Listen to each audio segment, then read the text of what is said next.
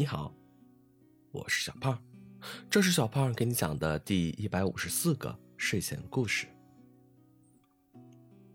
在一个宁静的小村庄，有两位好朋友，一只叫泡泡的小猫咪，和一只叫呆呆的小狗狗。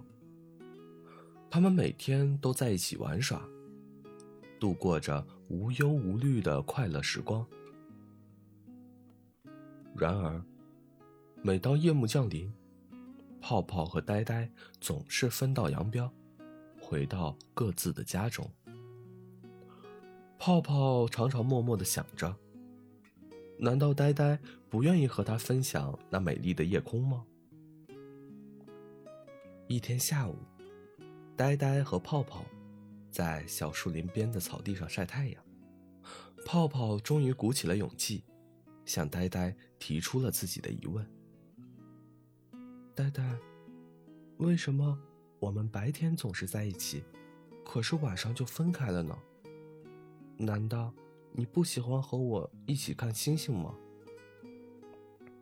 呆呆愣住了，他从没想过泡泡会这样想。他脸红了一下，支支吾吾的说：“其实……”我也很想和你一起看星星，只是晚上我要回家保护主人，让他们安心入睡。泡泡听了，突然明白了呆呆的苦衷，他觉得自己太自私了，没有考虑到呆呆的感受。于是，泡泡决定为呆呆制定一个计划，让他们。能在一起欣赏美丽的夜空。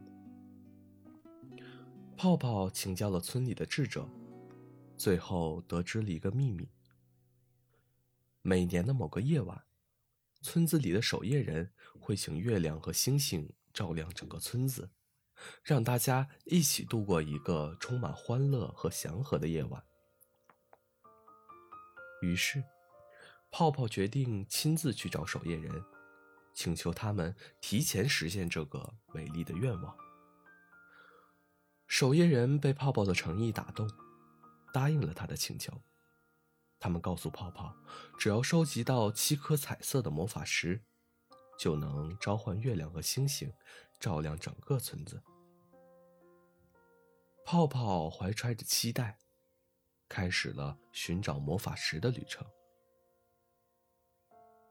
经过一番努力，泡泡终于找齐了七颗魔法石，将它们交给了守夜人。守夜人拿着魔法石，开始了神秘的仪式。不久之后，整个村子被月光和星光照耀的如同白昼一般明亮。呆呆和泡泡欣喜若狂。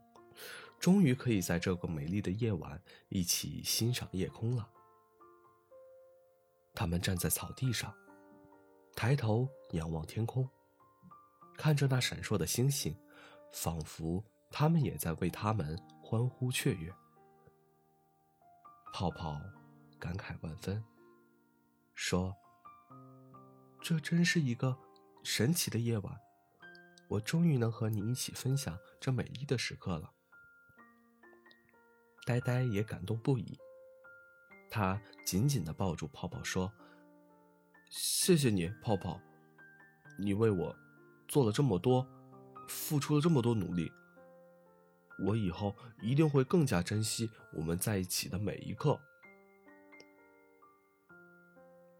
从那以后，泡泡和呆呆的友谊变得更加深厚，他们度过了许多难忘的时光。无论是在阳光明媚的日子里，还是在漫天星辰的夜晚，而这次独特的夜晚，成为了他们永远珍藏在心底的美好回忆。好了，故事讲完了。